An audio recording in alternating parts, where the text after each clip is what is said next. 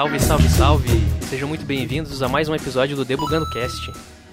Hoje aí estamos com um convidado, um cara, um CTO de uma grande empresa aí. Tô super animado aqui. Cara, eu tô com um monte de pergunta na minha cabeça para fazer. Eu quero que ele explique tudo pra gente aqui, velho. É, vamos lá. E aí, galera? Boa noite, boa tarde, bom dia. Não sei que horas estão vindo a gente aí. Sejam muito bem-vindos a mais um episódio aí do Debugando Cast.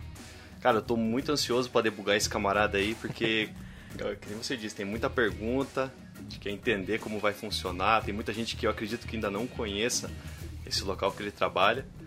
E essa noite estamos aí com o Tony Lâmpada. Se apresenta aí, Tony.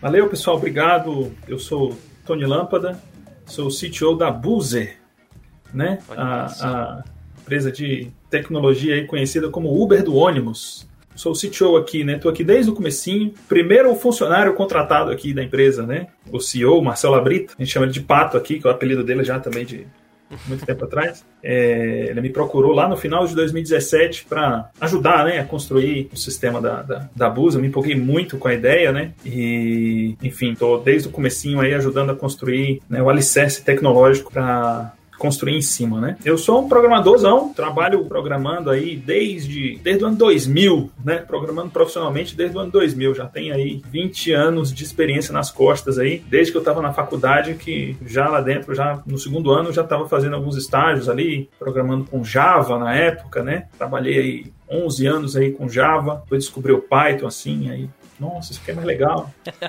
Comecei a trabalhar com com Python depois, e sempre, sempre ali muito com, com os dois pés ali no mundo técnico, né? Uhum. É, sempre construindo software e é, preocupado com qualidade, com manutenibilidade, para construir coisas que sejam fáceis de, de mudar, né? É, e aí agora com a explosão de crescimento da Boozer, né? Graças a Deus, é, o time acaba crescendo aqui. Eu tô me vendo aqui navegando numa água um pouquinho diferente né, ali do, do social, do humano, do sistêmico. Então, tendo que aprender aí o, as chamadas soft skills aí para cuidar dessa turma aí. Isso é um resumo aí de, de, de de uma longa história, né? Uma história bem longa aí, né? Que massa. Pô, Tony, obrigado por você estar aí com nós. E vamos começar essa bagaça então, né, Vina? Bora, vamos que vamos.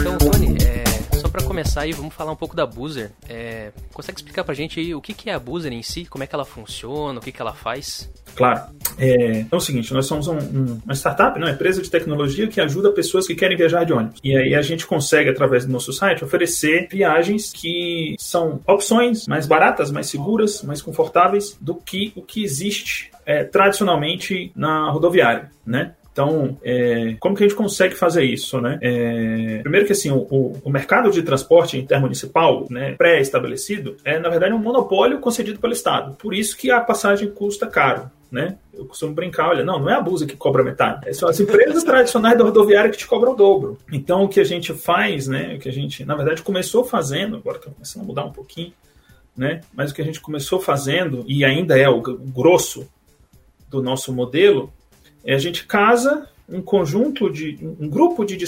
desconhecidos que querem viajar da cidade A para a cidade B na data tal, uma empresa de fretamento que uhum. é, freta um ônibus e essas pessoas rateiam frete e com isso sai muito mais barato a, a, a viagem dessa turma. É isso é, que é o, o, fretamento coletivo que, que eles falam? Exatamente. Ah, tá. Isso que é o fretamento coletivo, né? Quer dizer, é a mesma coisa que uma escola que vai fazer uma excursão faz, né? Só que a escola vai lá e freta o ônibus. É, então, o que, a, o que o Ambuser faz, ela intermedia o fretamento. É, e aí, com isso, a gente consegue cortar metade do custo, né? E ainda ficar com uma pequena comissão aí do, do, do, do valor pago pelos, pelos passageiros, né? É, basicamente é isso que, que a Buzer faz e, e, e assim, e o que realmente faz a diferença é que a gente realmente se preocupa com o, a experiência do passageiro. Né? A gente quer realmente dar a melhor experiência de viagem para a pessoa, desde o momento em que ela faz a reserva pelo aplicativo, né? É, até o momento que ela desembarca, né? Assim, é. eu, eu, nunca, eu nunca utilizei o buzzer, tá? É, mas o Vina aqui já utilizou, pelo que ele me falou, assim, eu achei muito, achei bem incrível, assim, até a vez, a vez que ele usou, eu levei ele lá para pegar o ônibus lá, que ele tava lá em São Paulo comigo, e cara, a gente até achou engraçado, porque a gente chegou na rodoviária, lá de São Paulo, lá no Tietê, daí tipo, putz, é do lado, daí a gente foi, um estacionamento gigantesco, e os busão, e os ônibus da Buzzer lá dentro, lá, e o Vina falou que foi muito fácil. Depois o Vina contei como é que foi a experiência de comprar passagem pelo Buzzer e tal. Economizou um monte também. Ele usou aquele esquema da primeira viagem lá. Pagou bem baratinho aí o safado aí. tem que barganhar, né? Barganhar nas empresas que tem, a gente tem na mão, né? Cara, muito, muito incrível mesmo. Achei, achei bem legal, assim. É, é isso, né? O, o, o grande. É, é, o, assim, o, o, nosso CEO fala, né, que o grande problema que a Buzzer resolve é que, na verdade, ela introduz concorrência de verdade no, dentro de um mercado que era um monopólio, né? Então, quer dizer, as, as empresas tradicionais rodoviárias estão tendo que baixar preço para a gente conseguir começar a competir de verdade, né? Quem ganha com isso, né? Todos nós, né? É o Vina que tra viaja com a primeira viagem de graça dele. É, exatamente. e é muito engraçado, cara, ver assim essa parte de eu, não sei se as empresas de ônibus estavam é, preparadas para isso. Eu acredito que na época que que o Uber também veio, nenhuma empresa de táxi estava preparada. Assim, eu acredito que as empresas de ônibus que, que fazem, é, participam desse monopólio que você está falando, né? Também não, não, deviam estar preparadas. E aí que entra a, a, parada engraçada, porque daí, eu não sei diz, né? Que o CEO sempre ressalta que a Buzzer traz realmente a concorrência de verdade para o mercado. Só que aí você pega uma empresa tradicional. Cara, que empresa que oferece? Primeiro, primeira viagem grátis. Segundo, passagem para daqui a São Paulo por mês de 99 pila. Nossa, cara. Cara, é, é bizarro isso. Não tem como. E ganha então, chocolatinho ainda quando Vai ter que mudar muita coisa ainda para eles começar a chegar perto do que a Boozer tá fazendo. E eu acredito que, né, é, posso estar... Tá, vamos jogar assim um, um, um, spoiler premeditado aqui. Eu garanto que o que, o que a Boozer tá fazendo e fez até agora não é nem perto do que quer realizar lá como objetivo médio final da, da startup. É, sem dúvida. O, o assim, a gente, é, a gente cresceu muito, né? Mas a gente sabe que a gente ainda é uma formiguinha, né? Frente, frente ao mercado de, de transporte no Brasil, né? Então, é, é isso. A gente quer poder servir é, as pessoas no Brasil todo e está muito longe ainda da gente chegar nesse, nesse ponto. E, e Tony, é, eu sei que ano passado, não lembro se foi ano passado, acho que foi ano passado, cara, teve algum, alguns problemas aí com a questão de burocrática, acho que o governo quis impor alguma coisa que ia quebrar vocês, assim, ia para, vocês não iam conseguir funcionar do que vocês querem. Como é que foi isso aí? Eu, eu vi um pessoal que eu sigo que foi na que foi lá para Brasília, inclusive, alguns influenciadores foram lá para protestar contra isso para deixar isso acontecer, a buzzer acontecer, assim, que envolvia várias empresas de, de ônibus, né? Como é que foi isso aí? Que, que história que é essa que aconteceu? É, bom, é assim. Primeiro que assim, essa história não acabou, né? A, a, a, a, digamos assim, a guerra legal, né, para poder abrir o mercado, ela ainda é, ainda está acontecendo, né?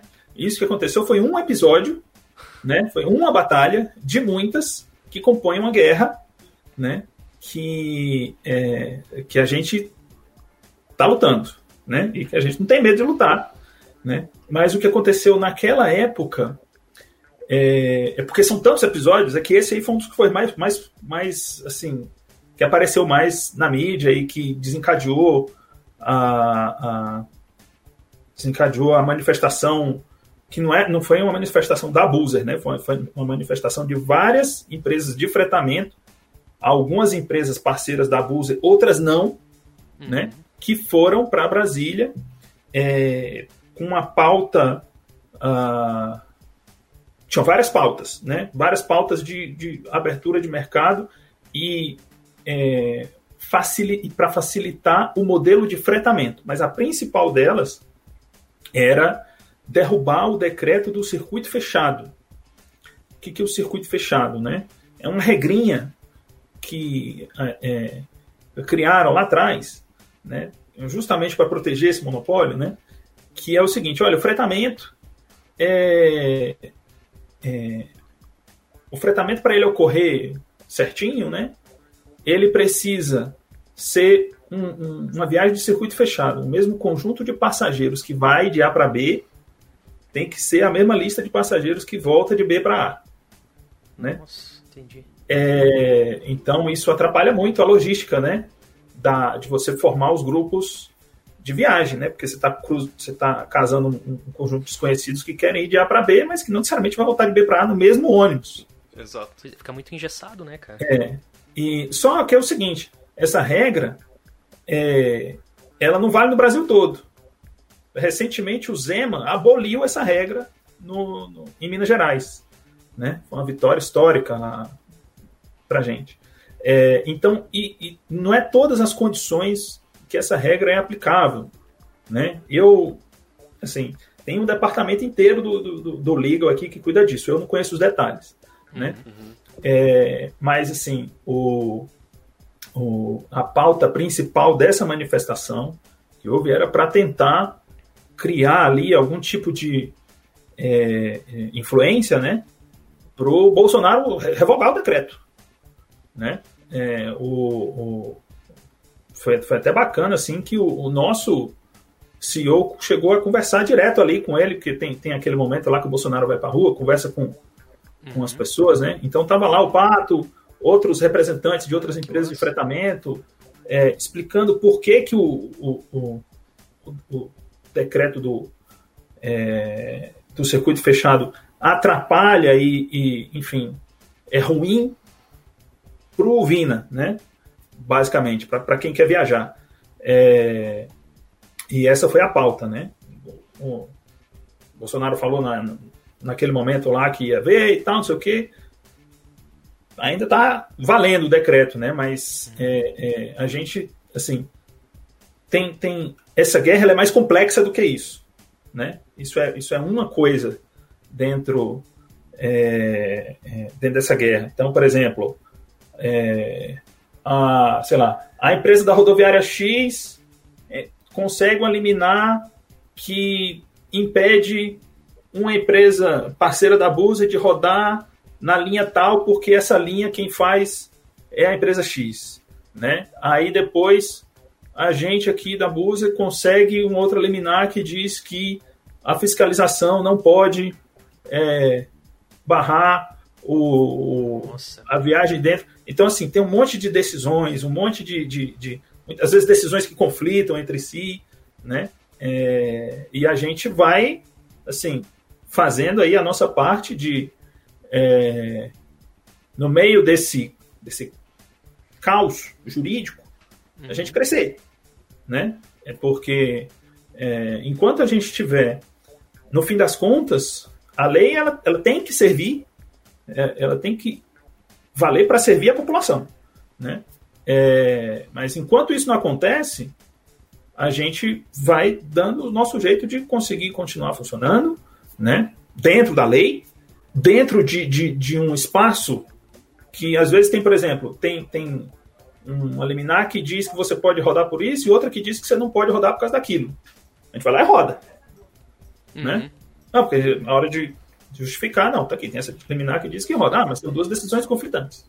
Mas, então é, isso, é, né? É cheio de desafios mesmo, né, cara? Tipo, tem muitos desafios. Nossa, né? burocracia, então, o... de burocracia. É. Então, assim, o desafio do, do jurídico, é, de novo, né? Eu não, eu, eu não dou nem pitaco, né? Tem turma muito competente brigando para fazer isso, isso valer, né? E assim, e é, e é, é, é, é, a gente joga o jogo que tem que ser jogado num país como o Brasil, né? Sim. Sem sem fazer maracutaia, sem mutreta.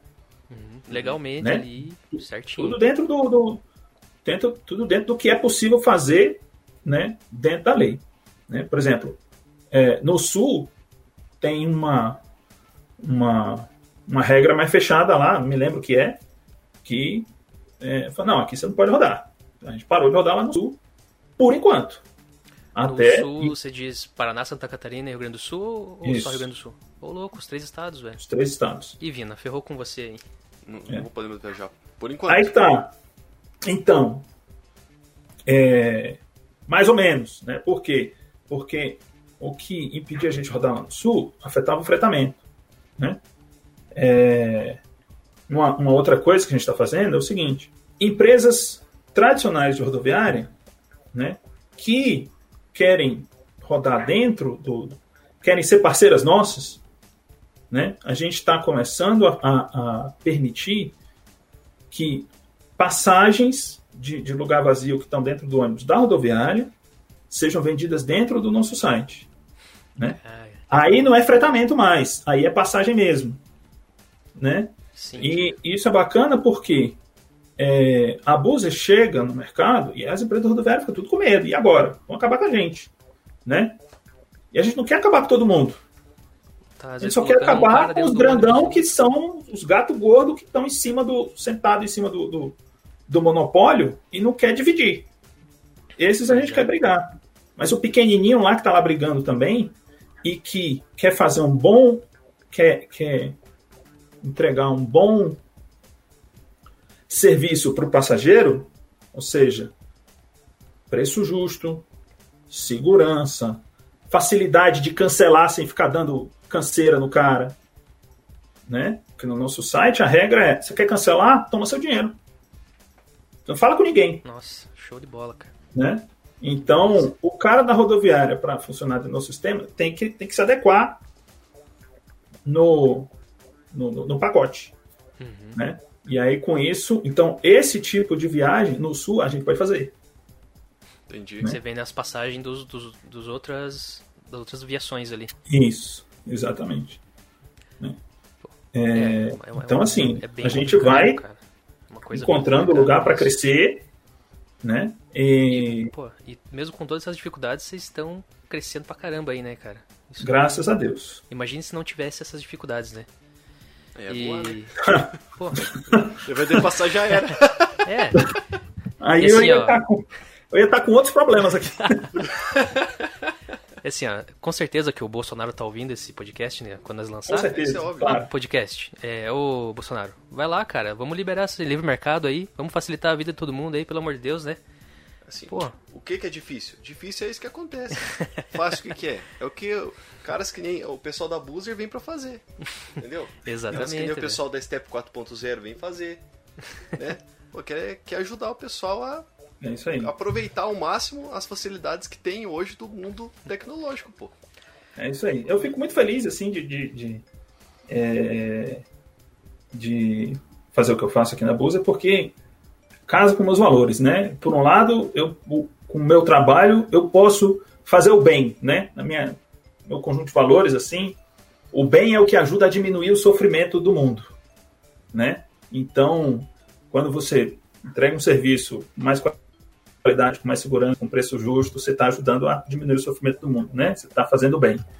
E, é, e ainda ajuda a combater o mal, né?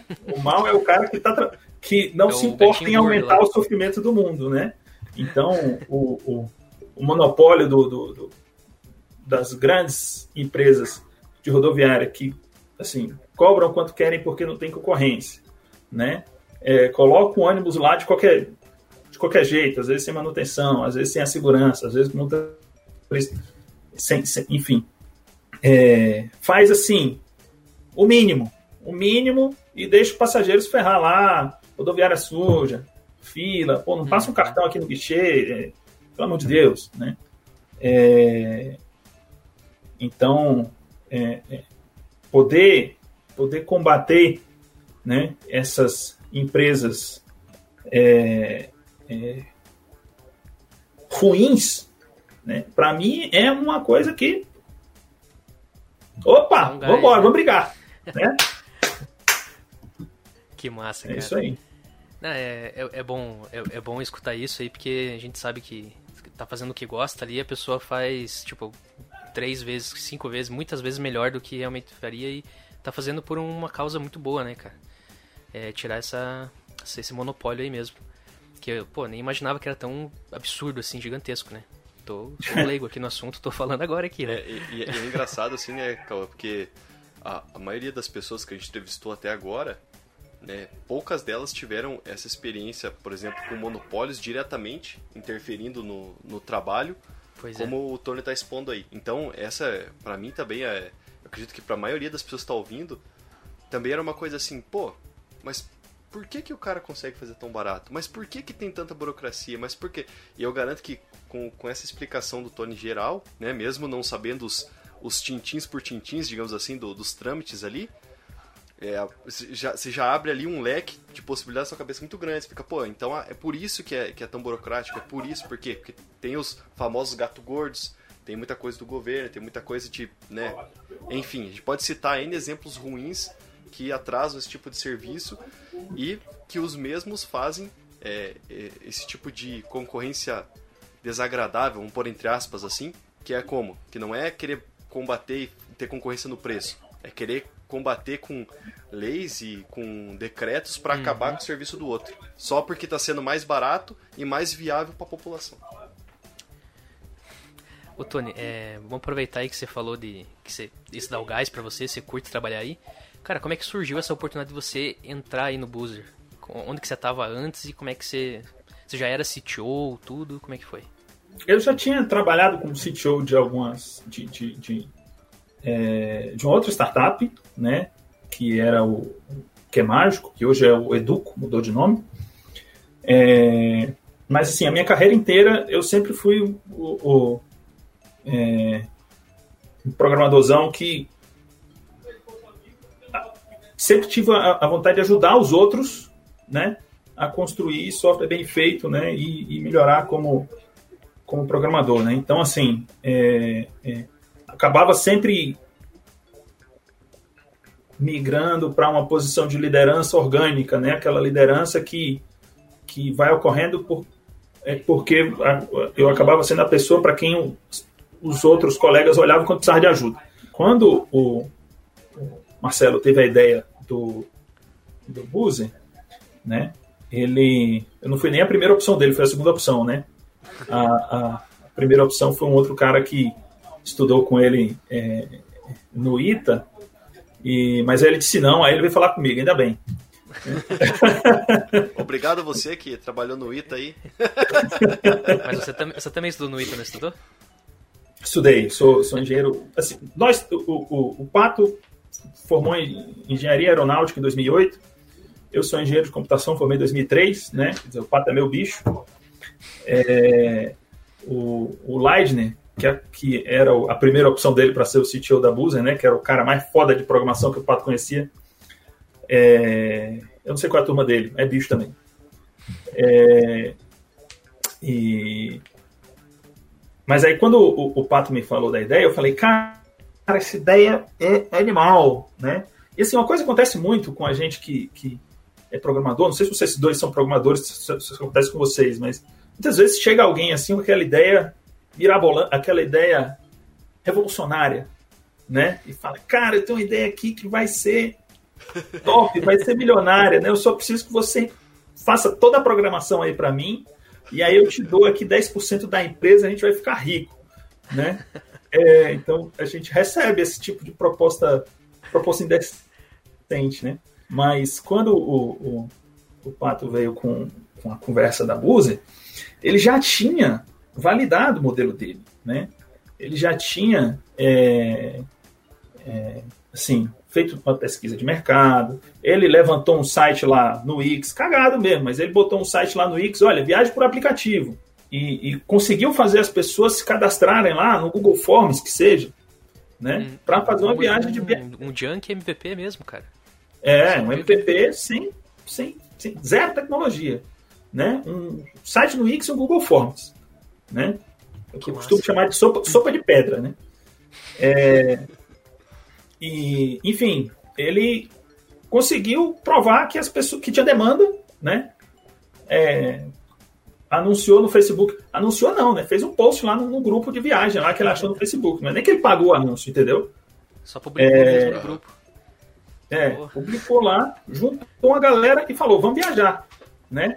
E saiu ventilando por aí, não, que é viagem por aplicativo, não sei o quê. Só que isso foi meio de 2017, né? Eu nem sabia que ela existia, que, que, que, quer dizer, eu nem sabia que a Busa existia, né? Uhum. O Pato já conhecia já faz tempo. E aí as empresas da rodoviária mandaram fiscalização lá para segurar a viagem, para não deixar acontecer. Né? Então a primeira viagem não aconteceu Nossa, porque a polícia parou, parou, só que aí foi reportagem em cima, deu televisão, né? Aí o, o advogado do Pato estava lá e foi aquele bafafá, né? Acabou que a viagem não aconteceu, o Pato pagou viagem pra, na rodoviária do bolso dele para todos os passageiros, para honrar o compromisso que é, ele tinha assumido das pessoas viajarem, né? Mas esse evento foi, assim, foi um prejuízo, né? Teve que pagar o frete, teve que pagar de novo a passagem, né? Foi um baita prejuízo, mas ajudou na hora de conversar com o investidor de vender o peixe da ideia, né?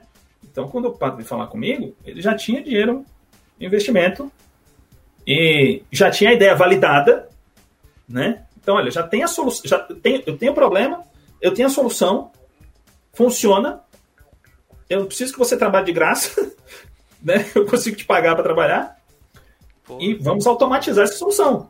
Eu falei, opa, vamos embora. Eu confiei muito no, no, no na capacidade do, do, dele de implementar, de levar para frente essa, essa ideia. Botei muita fé. E, e aí, na época, eu estava trabalhando o que eu chamo de trabalhando de faxineira. Vendia um dia de consultoria para cada empresa, né? Saía vendendo diária.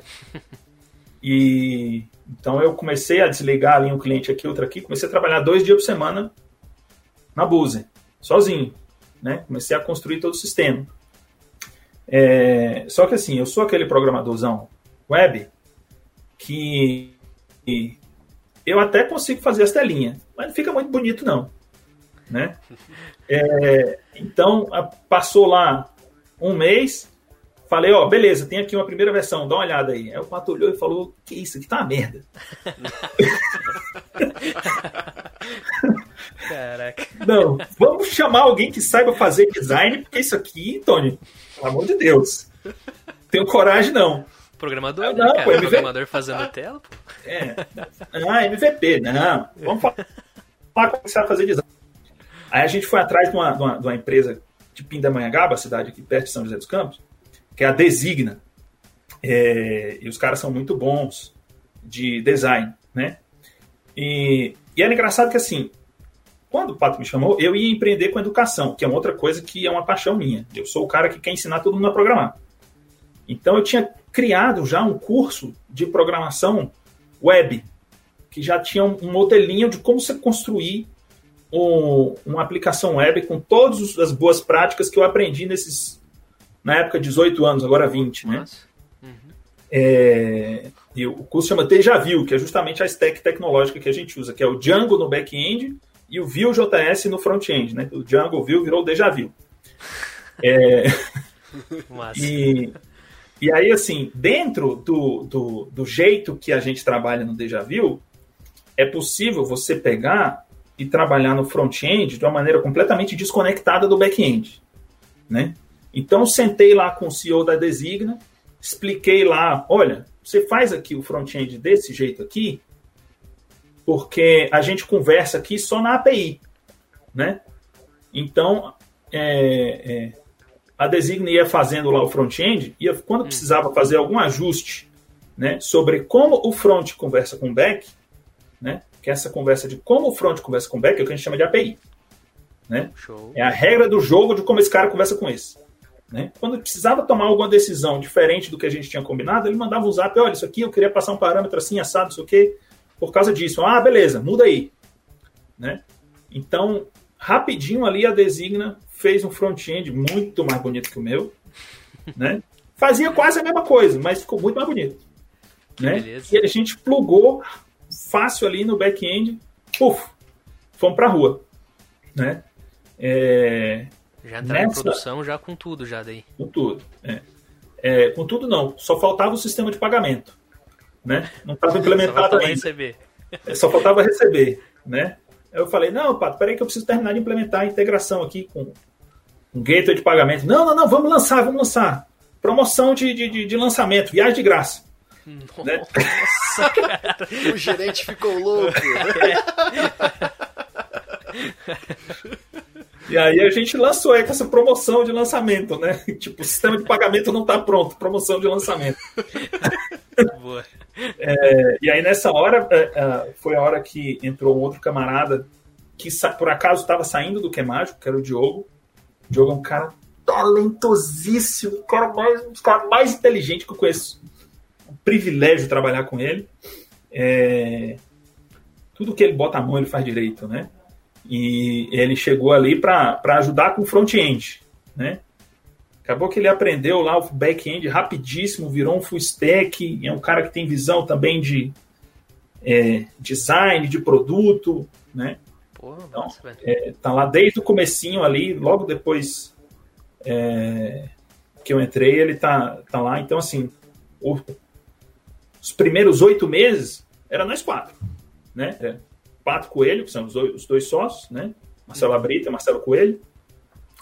É, eu e o Diogo. Nós quatro Ralando ali. Nossa. Ralando ali, né? E, e eu meio período ainda, hein? Tá, metade da semana. Eu ainda depois, com o tempo que eu fui desligando mais cliente, que eu fiquei empolgadaço, né? Com, com, com o projeto. Estava começando a dar certo, né? Aí eu fui. Nossa é, assim, sempre com cuidado de, de, de, não deixar os meus amigos dos outros trabalhos na mão, né? Demorei um pouco até ficar realmente 100% é, full time, né? Até, até começo de 2020, eu estava 90% do meu tempo na Bolsa, né? Eu fui Caraca. janeiro de 2020 que eu estava 100%. É, é, mas aí, e aí foi isso, né? Então, hoje o time de tecnologia tem 25 pessoas, 25 programadores. Aliás, tá grande, cara. É, tem 25 programadores mexendo com o sistema web. Ainda tem gente especialista em é, é, business intelligence, né? Estamos procurando engenheiro de dados, cientista de dados, né? A área de suporte, nem, nem, perdi as contas de quantas pessoas tem. A empresa tem uns 140 pessoas e Pô, tá vai ser mais ainda. É, isso é. que eu ia perguntar, você já tocou no assunto aí. É, como é que funciona a área de dados de vocês aí? Então vocês só tem uma área de BI por enquanto, vocês não tem nenhuma área de, de completa de dados com, com engenheiro de dados, cientistas, nem nada ainda. Ainda não.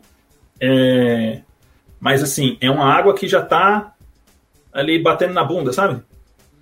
É, é, então, é essencial, né? Hoje em dia. É, é... Eu tô, tô, assim, eu parei, eu parei, eu, eu, eu parei de trabalhar, tô só contratando. Alguns de vocês é programador aí, tá procurando. Ó, tem um, não queria falar nada, mas temos um engenheiro de dados por aqui nesse podcast. Pois é, cara, eu sou engenheiro de dados. Olha que espetáculo. Hum. Uma vasta experiência. Se você escutar os podcasts passados, você vai escutar a vasta experiência do camarada. Ó, tem, tem, jobs.buzer.com.br tem lá nossas vagas, né? Tem lá uma vaguinha para engenheiro de dados. O Bruno Kloss tá doido para falar com você. Olha aí que espetáculo, viu? Aí, ó. Para mim, inclusive para quem tá ouvindo, se tiver afim aí, ó, se for um cara bom, procurando emprego numa empresa boa, que tá lutando pelo bem aí dos brasileiros para viajar bem, né?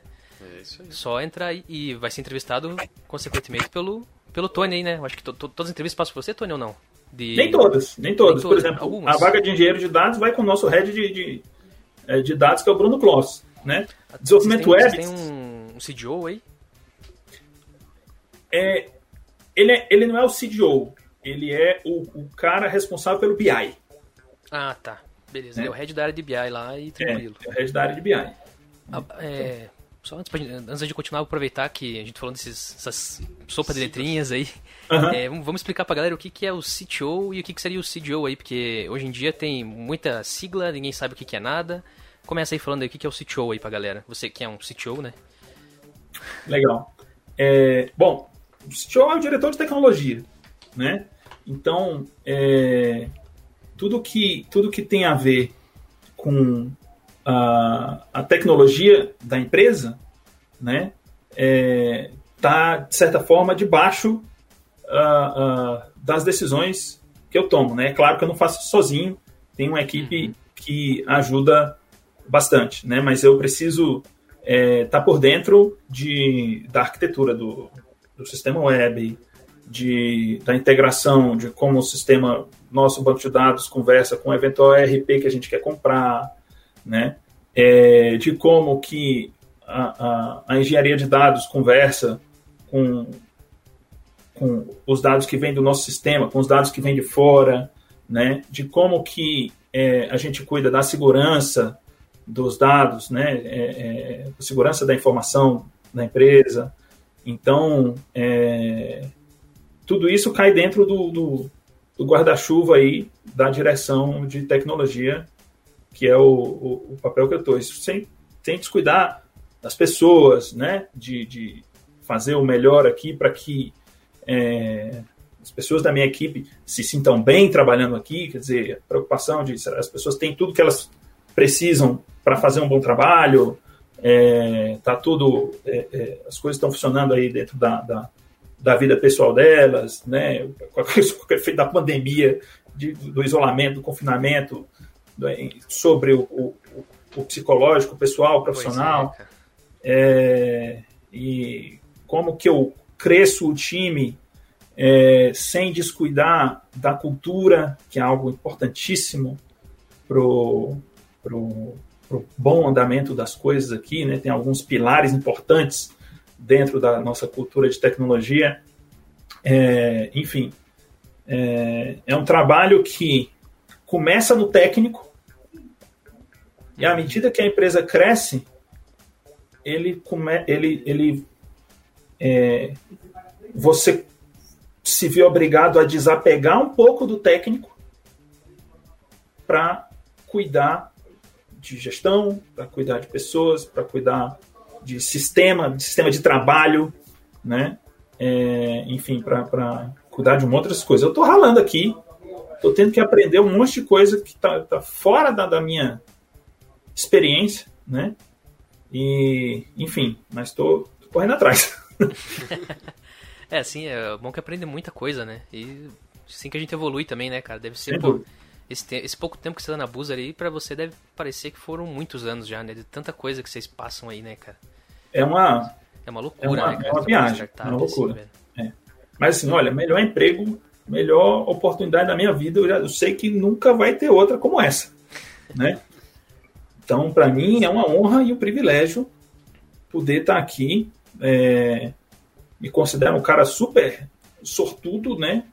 De, de ter sido o cara que o, que o Abrita foi lá chamar para começar a construir, né? E, e tenho é, orgulho aí de ter construído assim um, um alicerce tecnológico que dá realmente uma produtividade bacana aí para a turma, né? Eu costumo brincar que o, o Abusa é a prova de conceito que o Deja Vu lá atrás, naquela arquitetura, aquele, aquele esqueleto, aquele template de projeto, é uma boa ideia, né? É, porque é, é, tem um conjunto de boas práticas lá, inclusive esse curso, ele hoje eu desisti de ganhar dinheiro com ele, né? Então ele está de graça lá no meu site de curso. Ô, louco. Que é Beleza. É o evolutio.io, né? Aí, ó. Então, Anota aí e quem não conseguir anotar, depois vai na descrição do episódio que vai estar tá lá aí, ó. Curso, tem vários cursos grátis lá então, nesse site aí, como é que é? Tá, todos os cursos lá são grátis, inclusive o, o, o Deja Vu, que é basicamente o, a explicação de como funciona a stack tecnológica da Busa. Ah, eu quero criar uma startup igual a Busa. Beleza, faz o Deja Vu lá que você vai ver como é que faz. Show de bola, cara. Que massa, ó. A galera vai acessar aí vai baixar o curso e aprender um pouco. Depois vou dar uma olhada lá também. É e... Aí, quem tá procurando é. um negócio 0800 com qualidade aí, ó. É verdade, Dá uma olhada lá. E é, aproveitar que você tocou nessa questão aí de, de stack aí e tal, tecnologia, é, que, que, nuvem que vocês usam aí? Você já falou das tecnologias aí e tal, de, de ser Django, que é Python, né? E uhum. um, um, um view na frente aí. Mas o que, que nuvem que vocês usam? Ou vocês são multi-cloud aí? Só pra galera que tá escutando aí ficar por dentro também, às vezes já vai lá nas vagas daí também se inscrever. Legal. É, não é multi-cloud não, é, é monocloud, né? AWS, RDS, Postgres, Autoscale Group de Django e Nuxt rodando na frente. O Nuxt é um framework em cima do Vue.js, né? É, e, e aí tem quatro aplicativos, quatro, os quatro aplicativos feitos com a mesma tecnologia, que é o Nuxt com o Vue.js. cada aplicativo para uma persona diferente, né?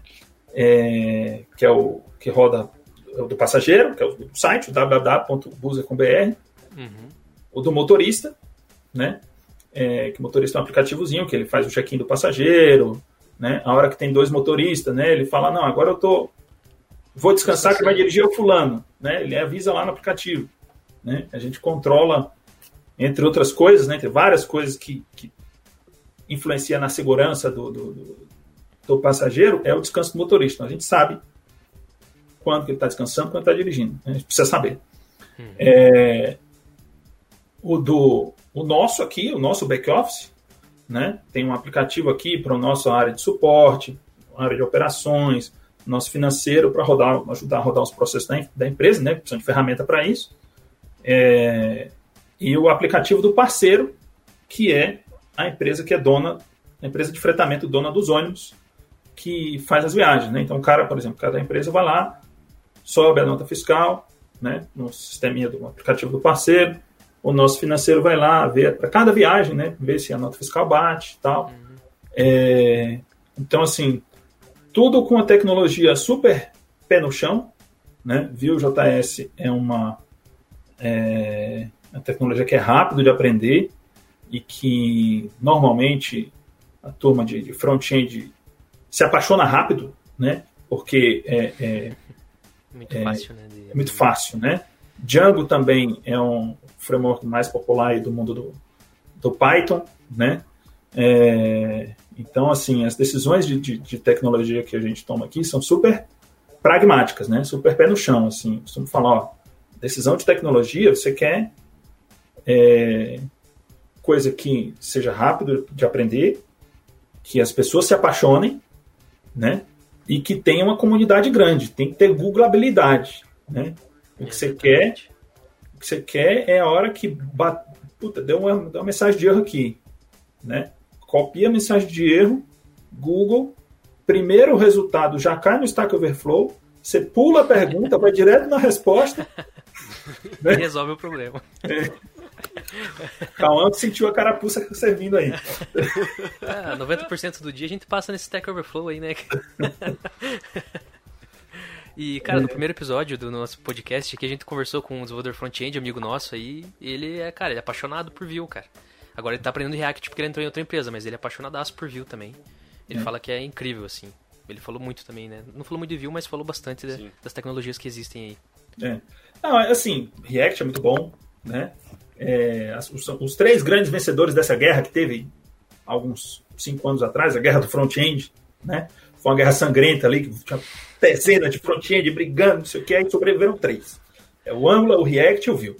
Né? Os três são bons, os três resolvem bem o problema, né? E, e aí aqui, assim, qual usar? Acaba caindo mais uma questão de gosto pessoal, tem aquela aquela rivalidade saudável, né? Aquela zoeira com o outro, né? Eu costumo zoar com a turma do React, que assim, o React ele tem um sistema de esses frameworks todos, eles eles dividem o seu front-end em, em uma árvore de componentes, e aí cada componente tem a parte da lógica e a parte da apresentação, né? Tem ali a programação, tem o JavaScript e o HTML, né? Uhum. A programação e a apresentação. É, ter essa separação é, é, uma coisa boa, é uma coisa que, assim, é melhor do, do que o jeito que a gente fazia lá atrás, é, quando não tinha esses frameworks. Só que aí, o template do React, ele permite que você coloque é, é, JavaScript no meio do template, né, para fazer uma lógica mais mais é, sofisticada. Eu costumo brincar, porra, velho. Tu saiu lá do jQuery, lá de, de, de 2005, que você tinha o JavaScript lá que ficava enfiando HTML dentro do JavaScript, dentro das strings. Aí você olhava para aquilo e falava, nossa, que gambiarra, né? Não tem jeito melhor de fazer isso. Aí chega, aparece um monte de framework. Aí depois, agora você tem template HTML que você enfia JavaScript lá dentro e fica, nossa, quanta elegância. Poder. Boa.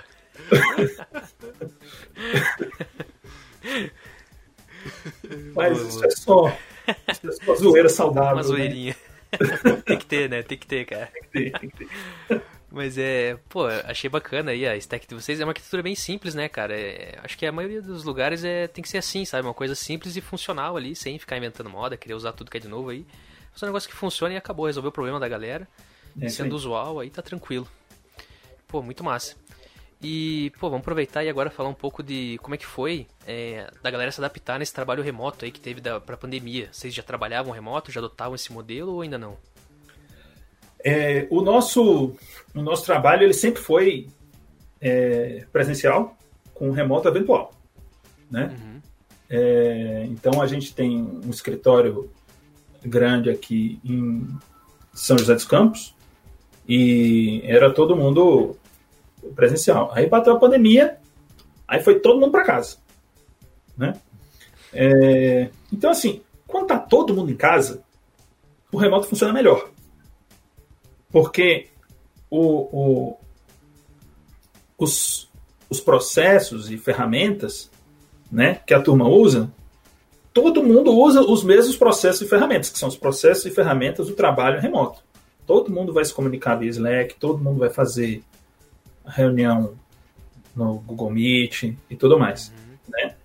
O, que é, o que é ruim é quando tem um cara que está de home office lá na PQP e um time trabalhando todo na mesma sala. Porque o time que está trabalhando todo na mesma sala tem uma comunicação muito mais quente, né? O cara chega do lado, né?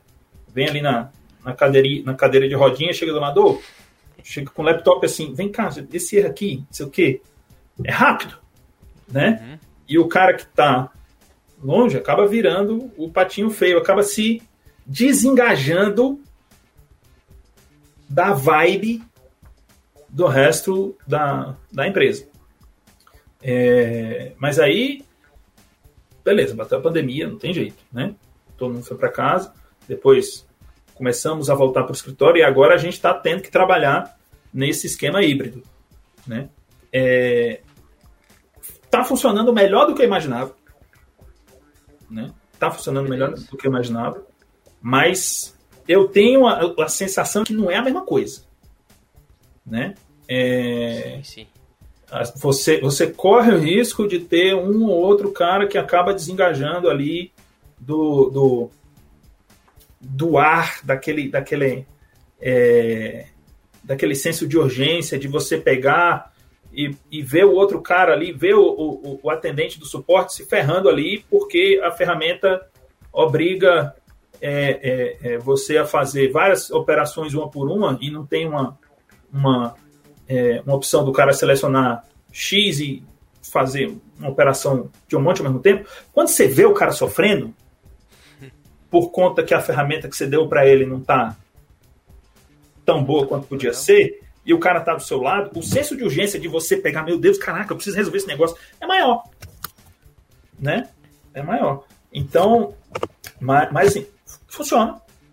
Trabalho remoto, né? Mas assim, o meu objetivo é quando possível, poder as pessoas poderem voltar para o escritório. Eu acredito no escritório distribuído, que é assim, olha, tem uma equipe aqui em São José, pode ter outra lá em São Paulo, uma lá em BH, até porque se eu restringir é, contratação só para quem pode mudar para São José dos Campos, eu vou perder talento bom, né? É, essa preocupação, né? É. Então, e, e, é difícil contratar gente boa, né? Então você tem que flexibilizar um pouco. É, mas assim, a, a, conversa com todo mundo é, ó, agora é home office, pandemia, não sei o quê, mas depois a gente vai voltar para o escritório vai ter lugar para você trabalhar em São Paulo, vai ter lugar para você trabalhar em BH e já tem um lugar para você trabalhar aqui em São José dos Campos, né? Mas esse eu, eu, eu gostaria, pode ser que eu mude a opinião uhum. mais para frente, mas o, o, o, que eu quero, eu imagino que vai ser bom, é a pessoa ter um lugar para trabalhar onde ela está com pares do lado o time sempre junto presencialmente ali, né? O quem é, é par, né, no caso ali. para não ficar essa comunicação lenta, né, digamos assim. É. é interessante mesmo assim, esse modelo aí. Assim, tem empresa que funciona remoto? Tem empresa que funciona remoto. Eu, eu não gosto de trabalhar remoto. Né? Então, parte do, do de como as coisas acontecem aqui acabam sendo reflexos das minhas preferências pessoais um pouco, né? Uhum. É, então, é, tanto que eu tô, eu tô vindo no escritório aqui, né? Vazio, tem, tem, tem escritório, porque São José entrou de, de volta na, na, na quarentena? Na, na, fase vermelha. Uhum. E só que assim, não tenho condição de trabalhar em casa. Né? Já cedi meu escritório para minha mulher, meu filho também está estudando lá no, no, no, no, é, no computador. Eu não tenho onde ficar em casa para trabalhar. Tem que ir para o escritório. Você perdeu o escritório que... na sua casa. é. Então, eu estou vindo aqui e, assim, é lógico que a gente respeita a, a a, a, quarentena, a opção de, de, todo mundo. Olha, quem tem, por exemplo, tem gente que não, não, pisa no escritório desde março, né? E a gente tem respeito, zero pressão hum. de pegar e falar pro cara, não, arrisca aí um pouquinho sua saúde aí para vir trabalhar aqui, né? não, lógico que não, Sim. né? É, mas quando isso tudo tiver controlado, né, vacina chegando aí, graças a Deus, é, a ideia é poder voltar. Vai ter, eventualmente, algumas pessoas. Por exemplo, contratei um cara lá em Pernambuco. O cara é muito bom. Né? Não, deixa ele lá. Um dia, se ele vier para cá, ótimo. Né? É, mas são exceções.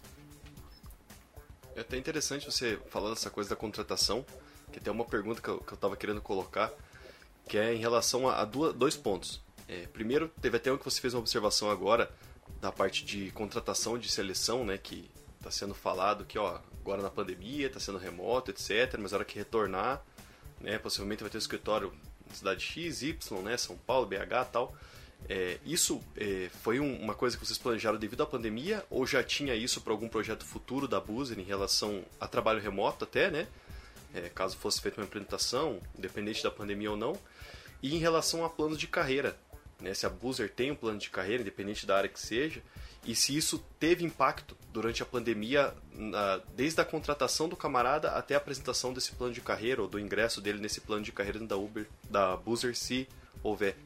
Legal, boa, boa, boas perguntas. Então, primeira pergunta, é, o plano do escritório distribuído, ele sempre existiu, né? Desde sempre, desde 2018, né? Uhum quando a gente começou a operar, porque a gente sempre soube que a limitação geográfica é, é uma restrição, a camisa de força grande para conseguir talentos de tecnologia.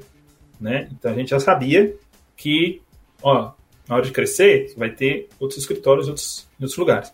E a gente já tem pessoas de outras áreas que moram em São Paulo e que moram em BH. Né? Uhum. Então a gente tem, tinha, né? Acho que a gente devolveu lá o co-work lá do, do WeWork que a gente tinha em São Paulo né? Devolveu porque o pessoal não está indo mais, né? Então paramos de gastar dinheiro lá.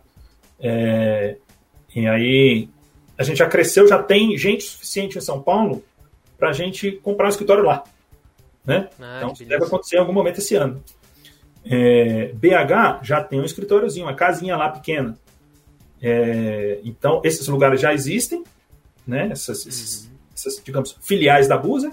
Uhum. E e ter gente de tecnologia em São Paulo já tem, em BH não tem ainda, né? Nesses lugares faz mais sentido porque já está perto de outras áreas e já, já melhora a comunicação. É, então, isso, o, o, o, plano do escritório distribuído, né? primeiramente São Paulo, BH, mais para frente, Rio de Janeiro, Brasília, né? É, aquela outra cidade lá no sul, é praia, Florianópolis, é, também. Uhum. Pode ser que mais para frente. É, então sempre existiu. A pandemia acabou acelerando um pouquinho, né? Uhum. E a segunda coisa sobre plano de carreira. A não tem plano de carreira, né? E isso significa o seguinte: é, para mim isso é uma coisa boa, né? Quanto mais tempo, eu acho que eu acho que não não não vai dar para a gente viver assim para sempre, um dia a gente vai ter que ter, né? Mas enquanto a gente puder não ter, isso para mim é um bom sinal, né? Porque assim, costumo falar para às vezes eu estou entrevistando o candidato, o candidato pergunta, né? E aí, como que é o plano de carreira da Busa? Eu falo, ó, tem não, né? Como assim não tem? É, vou explicar o que, que significa. Significa que eu não sou babado da sua carreira. Significa que você é responsável pela sua carreira. Né? Como é que você cresce? Você cresce adotando a postura de assumir voluntariamente responsabilidade. Né? A Busa está crescendo muito e muito rápido.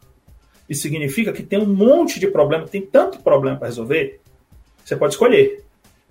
Só que, para você é, é, fazer isso, você tem que ter a perspicácia de enxergar os problemas que estão caídos pelo chão, né? Você tem que ter a proatividade de pegar e falar, quer saber, eu vou pegar isso aqui, vou botar nas costas e sair carregando, voluntariamente.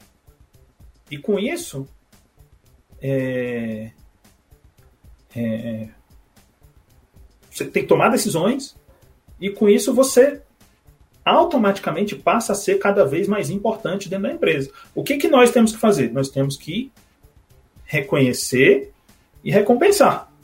E a gente tenta do nosso melhor fazer isso.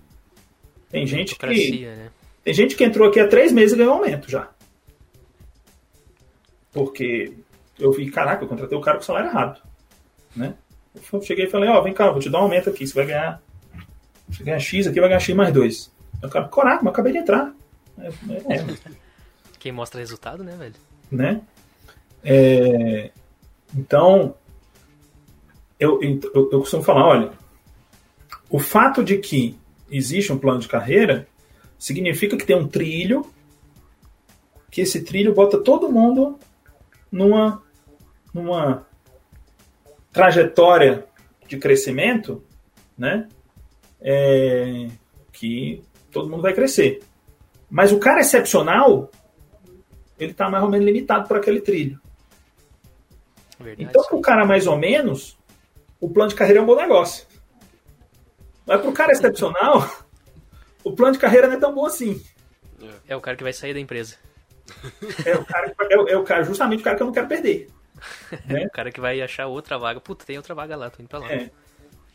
É, então, assim, é, se a empresa começar a crescer demais, de modo que as lideranças começam a perder a capacidade de dedicar a atenção necessária para reconhecer e recompensar essas pessoas, aí puta, a gente precisa de um negócio mais estruturado para reconhecer e recompensar as pessoas, senão a gente vai correr o risco de fazer um risco cada vez maior de cometer injustiça, né? De, de criar algum tipo de ressentimento.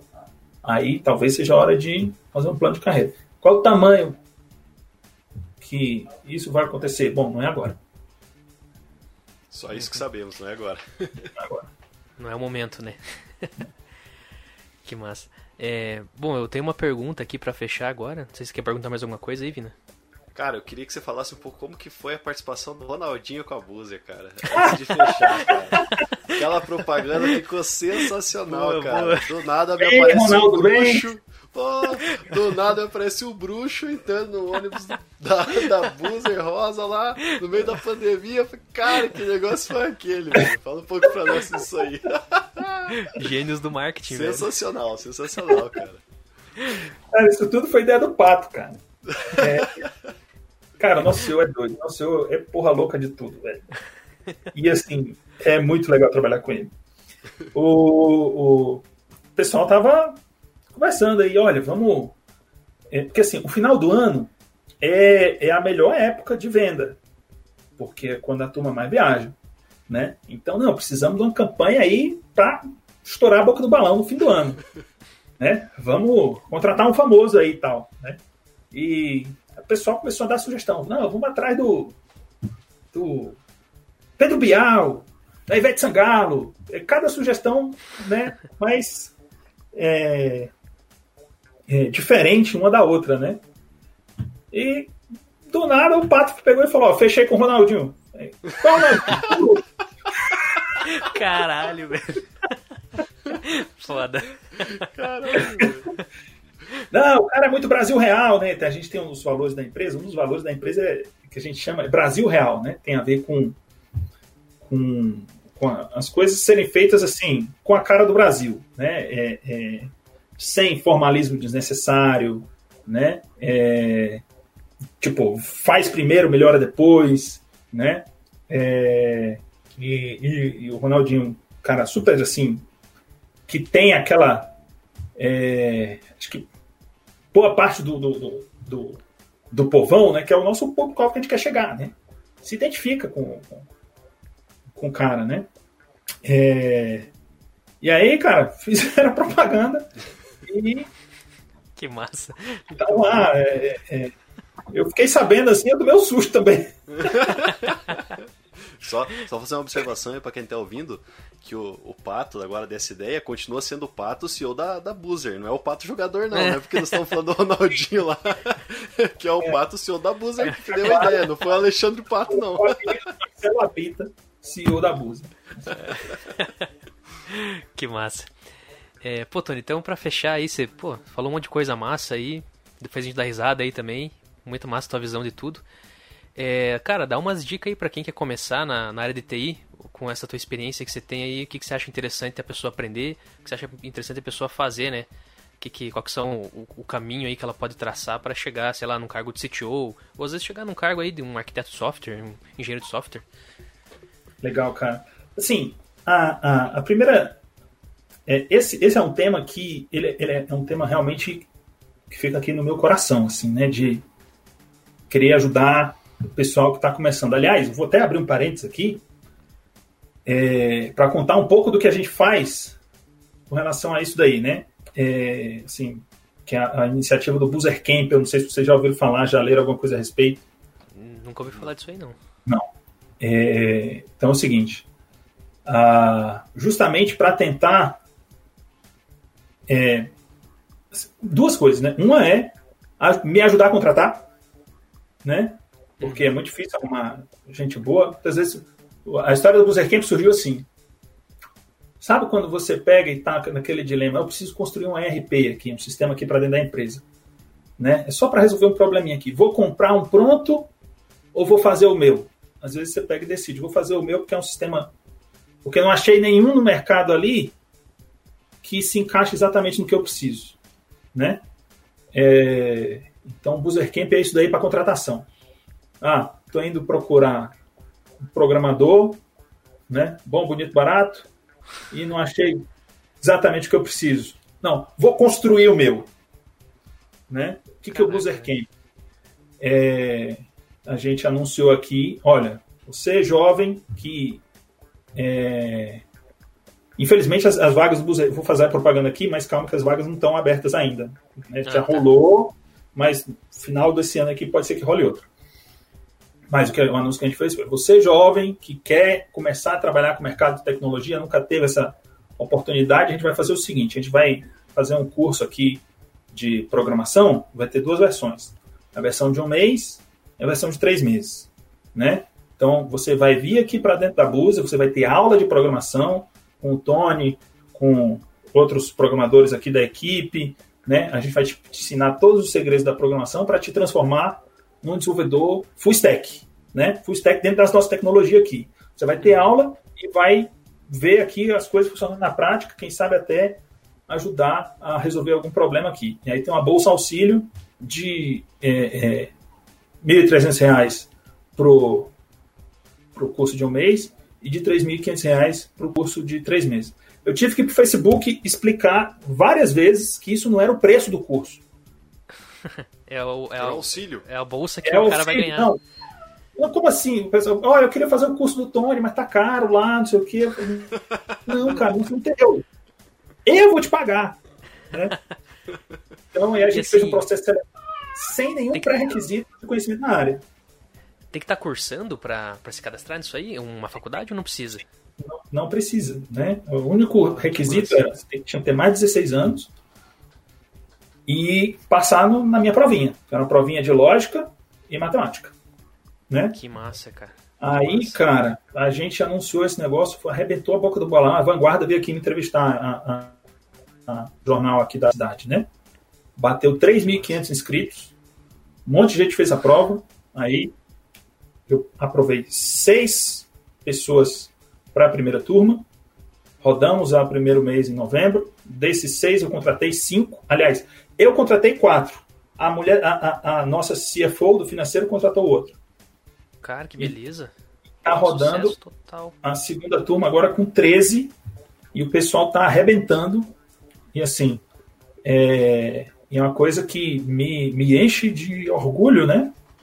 Poder é, é, ajudar a formar jovens que, que dar um, um, um baita do empurrão para fazer essa galera entrar no mercado e de um jeito que é sustentável para a empresa. Não estou fazendo caridade com ninguém, né?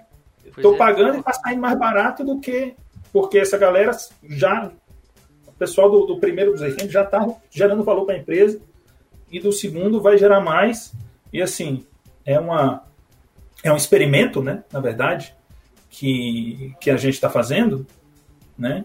Que é basicamente para responder a pergunta: vem cá, quanto tempo será que eu consigo pegar uma pessoa super inteligente que não necessariamente manja de, de, de tecnologia, mas que quer? Eu consigo transformar ele num dev full stack? Quanto tempo eu preciso fazer isso? Um mês? Três meses? Vamos gastar um dinheirinho, vamos testar? Isso é o Buzzercamp. Né? Cara, Show, incrível, cara. incrível demais, cara. Não achou. Tá exatamente, não tem programador no mercado, vamos construir um do nosso jeito aqui, ó. Já aprende a nossa já stack aqui. os valores da Boozer já, né? Pra, pra vida do cara, né? Total. Descobre não, se, é um, uma pré, se tem uma predisposição para aquilo também, né? Exato, exato. E assim, essa coisa dos valores é super importante. Assim, o pessoal chega aqui, opa, beleza, vou, vou, vou começar a aprender programação. Primeira aula eu já falo, calma, calma, calma. Hoje, o primeiro dia, nós vamos falar de um outro assunto aqui: ética e comportamento. né? Começar no básico. Pega caneta e papel aí. É, ética, comportamento, né? É, é, responsabilidade, autonomia, enfim, né? Entra ali em várias, várias questões filosóficas, né? De, de por que programar e tal. É bem bacana. É, e, enfim, a gente, é essa é uma iniciativa que a gente, como empresa, quer expandir. A gente fez um teste é pequeno, né? O Pato já tá com as ideias loucas. Não, vamos criar a Universidade Buse. O cara vai fazer o vestibular direto para dentro da. Né? é, doideira. Mas assim, então a dica, cara, que eu dou para quem quer começar, né? Que é a mesma coisa que eu falo pro pessoal aqui.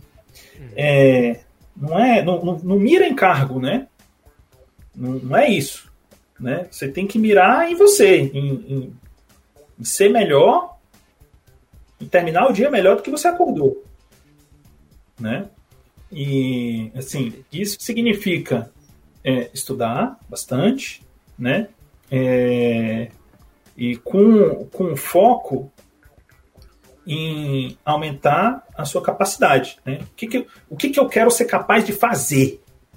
Essa é a pergunta que você tem que, você tem que se fazer. O que, que eu quero ser capaz de fazer? Eu quero ser capaz de construir um site assim, assim, assado. Beleza. Então você vai. É, você colocou uma estrela no céu e você vai dar um passinho todo dia olhando para aquela estrela. De repente, você vai ver que aquela estrela não é o que você quer. Não, na verdade, eu quero poder construir um aplicativo para celular. Não, tudo bem, você mudou a estrela de lugar.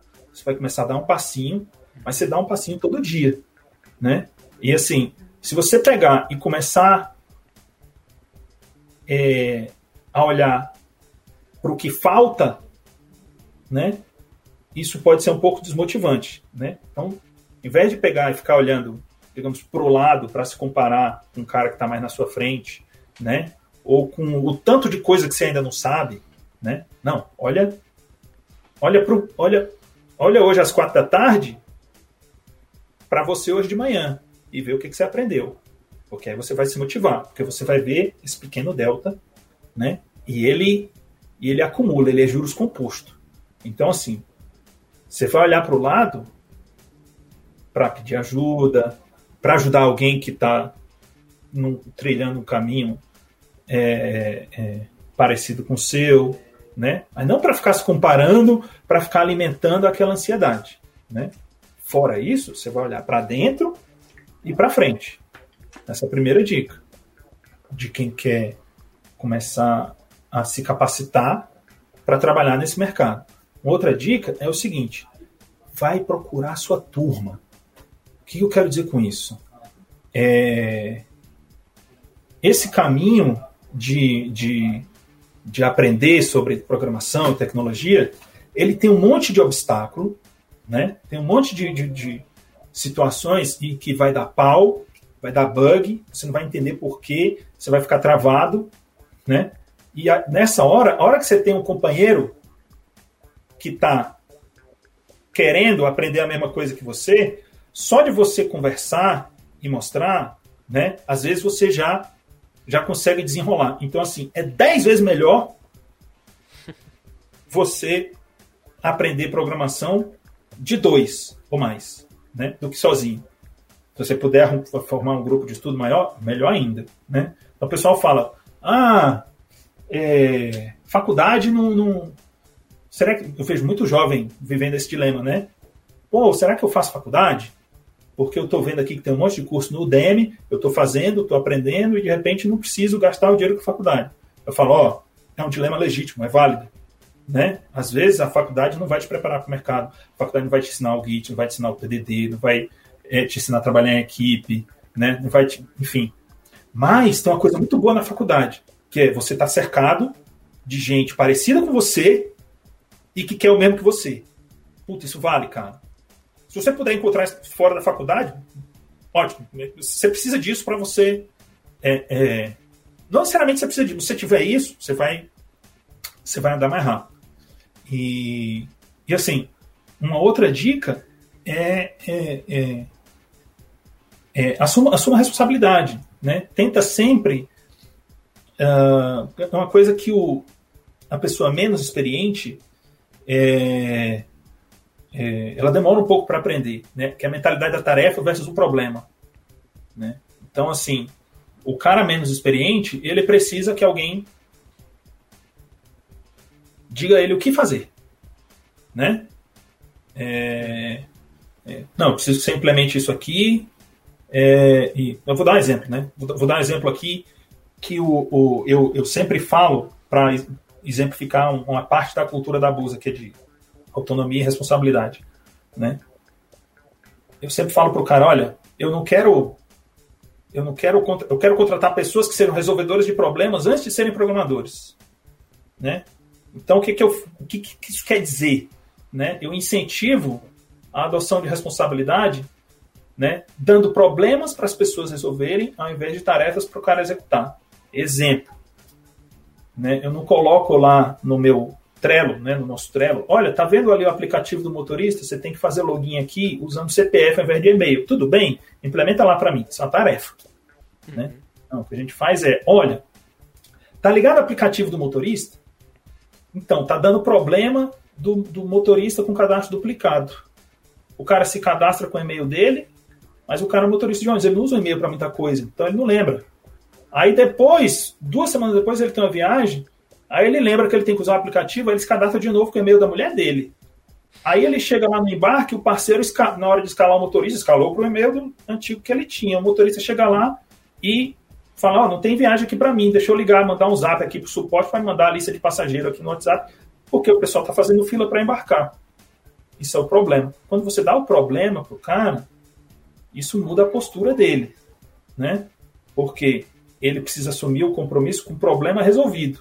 Não é assim, ah, não, tá lá o CPF lá, terminei. Né? Não, é, olha, eu descobri aqui a lista do, do, do CPF, pedi aqui junto com a turma aqui a, a lista do, do, do, do CPF dos motoristas, coloquei isso no banco de dados, vi aqui quem é que estava duplicado, desativei aqui os cadastros duplicados, e agora não duplica mais porque agora faz, só faz login com CPF e não, não dá mais para duplicar.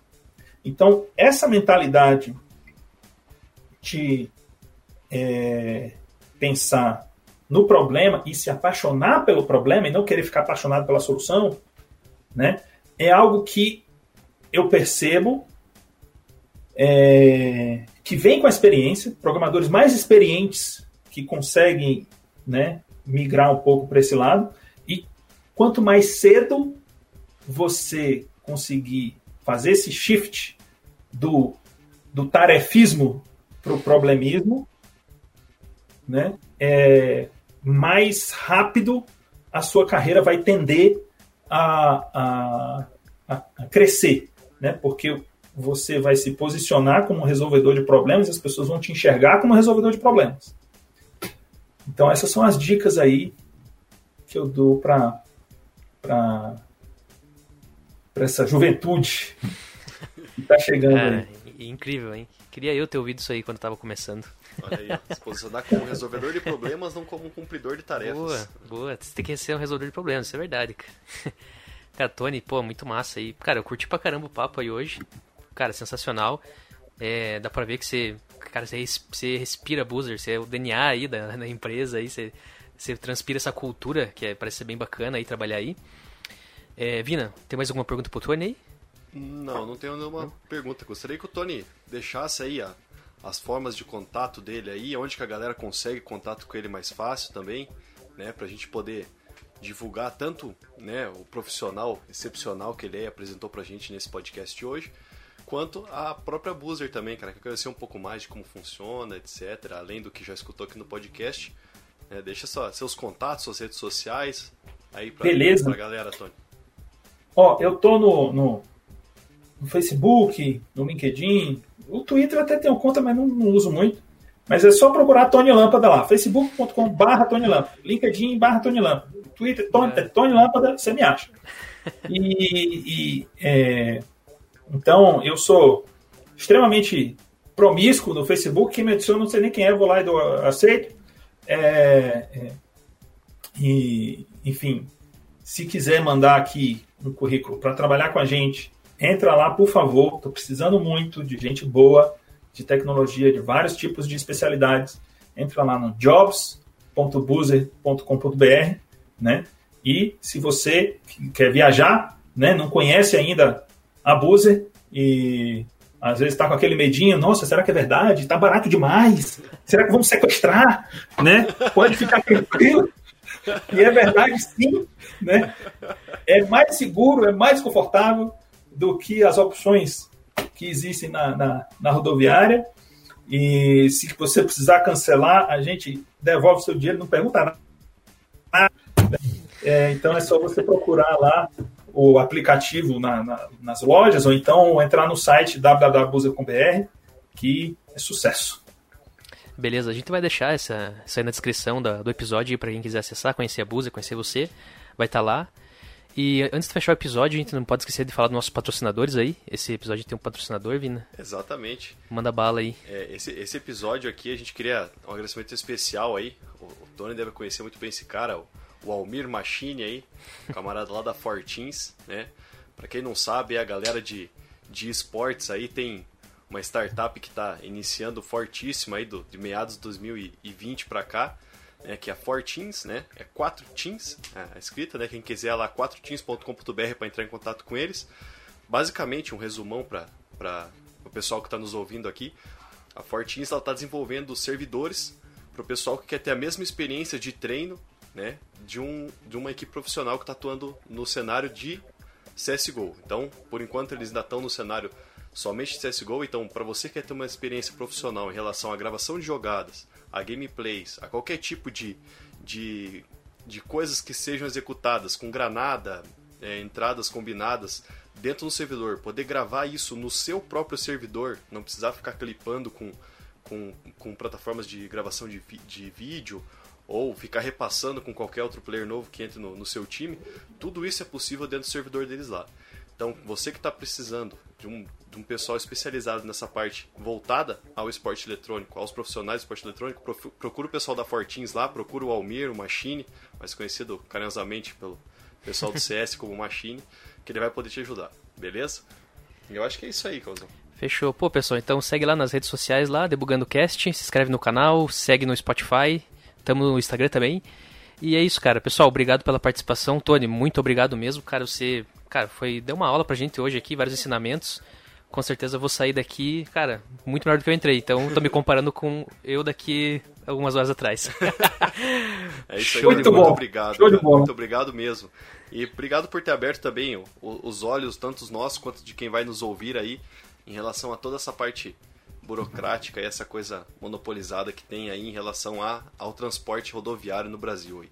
Show de bola. Bolsonaro, facilita a vida do Boozer aí, velho. Vamos Isso nessa, aí. galera. Valeu, gente. Valeu, Tony. Obrigado, mais. pessoal. Prazer enorme. Valeu. Um abraço. Valeu. Até o próximo episódio e tchau! Tchau.